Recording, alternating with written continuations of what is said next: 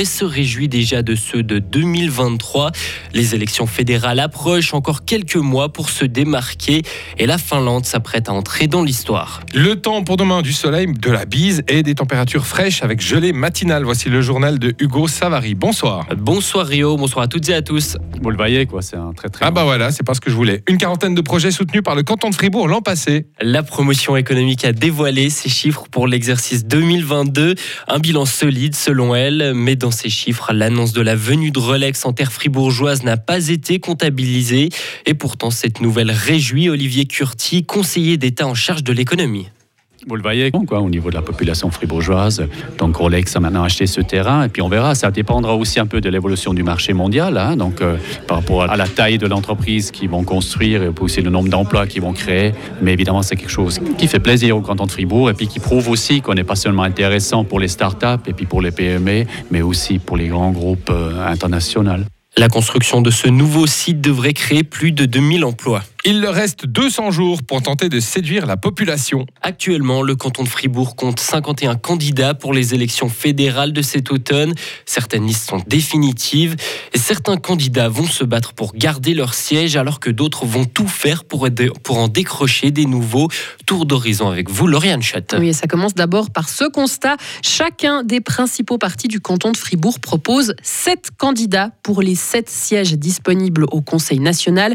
Et parmi ces politiques, il y a notamment quelques sortants. C'est le cas de Pierre-André Page à l'UDC, Valérie Piller-Carrard et Ursula Schneider-Schutel au sein du Parti socialiste, Christine Bulliard-Marbar et Marie-France Rodepaquier du centre et Gérard André chez les Verts. Le dernier conseiller national fribourgeois, le PLR Jacques Bourgeois, se retire après 16 ans passés à la Chambre basse de l'Assemblée fédérale. Sa place est donc très convoitée et pour tenter de ne pas perdre ce siège, le Parti libéral radical fribourgeois mise sur sept profils. Cinq sont députés au Grand Conseil. Les deux autres ont également une expérience politique, soit en ayant été membre d'un conseil communal ou alors en l'étant encore. Et le PLR a cet autre objectif, encore garder son siège au Conseil des États. Et pour cela, il lance Johanna Gapani dans la course à sa propre succession. D'ailleurs, l'autre sénatrice fribourgeoise, la centriste Isabelle Chassot, est aussi candidate pour garder le siège qu'elle occupe depuis 2021. Un siège qu'elle avait récupéré lors d'une élection complémentaire lorsque le socialiste Christian Levrat avait décidé de reprendre la présidence de la Poste. Les socialistes entendent donc pour leur part reprendre leur place au Conseil des États en présentant Alice Ray, l'ancienne présidente du parti cantonal. Alice Ray qui devra aussi se battre contre les Verts qui veulent faire le rentrée à la Chambre des cantons avec la candidature de Gérard Tendré, actuellement aussi conseiller national. Et les Verts libéraux sont aussi dans la course aux États avec la candidature de Leonardo Gomez Mariaca.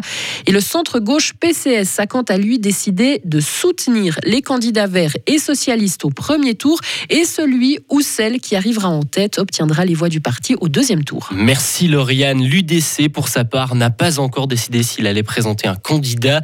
Actuellement, Nicolas Colli et Pierre-André Page ont déjà fait part de leur intérêt à se lancer dans cette course aussi. La révision totale de la loi sur les douanes doit aller de l'avant. Le Conseil national l'a décidé. Le projet comprend notamment la numérisation des douanes, le profil professionnel des douaniers et leur formation, ou encore la migration. La commission de l'économie du national a décidé d'entamer la discussion des détails prochainement, malgré de nombreuses critiques. À l'étranger, une jeune femme a été arrêtée en Russie. Elle a reconnu avoir porté la bombe qui a tué un célèbre blogueur militaire hier à Saint-Pétersbourg. Moscou a accusé l'Ukraine d'avoir orchestré l'attentat. Les partisans de l'opposant russe Alexei Navalny seraient également complices de l'attaque selon le Kremlin. La suspecte, elle, n'a pas encore expliqué d'où provenait la bombe. Mardi historique pour la Finlande. Le pays frontalier de la Russie va devenir le 31e membre de l'OTAN demain. Le secrétaire de l'OTAN Jens Stoltenberg l'a annoncé. C'est le processus d'adhésion le plus rapide de l'histoire. La demande avait été faite en mai 2022. En sport, Suisse qui perd un de ses illustres entraîneurs, Bernie Schödler s'en va après 13 ans d'activité. Le Grison était chef des disciplines du saut à ski et du combiné nordique. Son successeur sera désigné prochainement. Et pour finir, Belinda Bencic est sortie du top 10 au classement WTA, une première depuis janvier.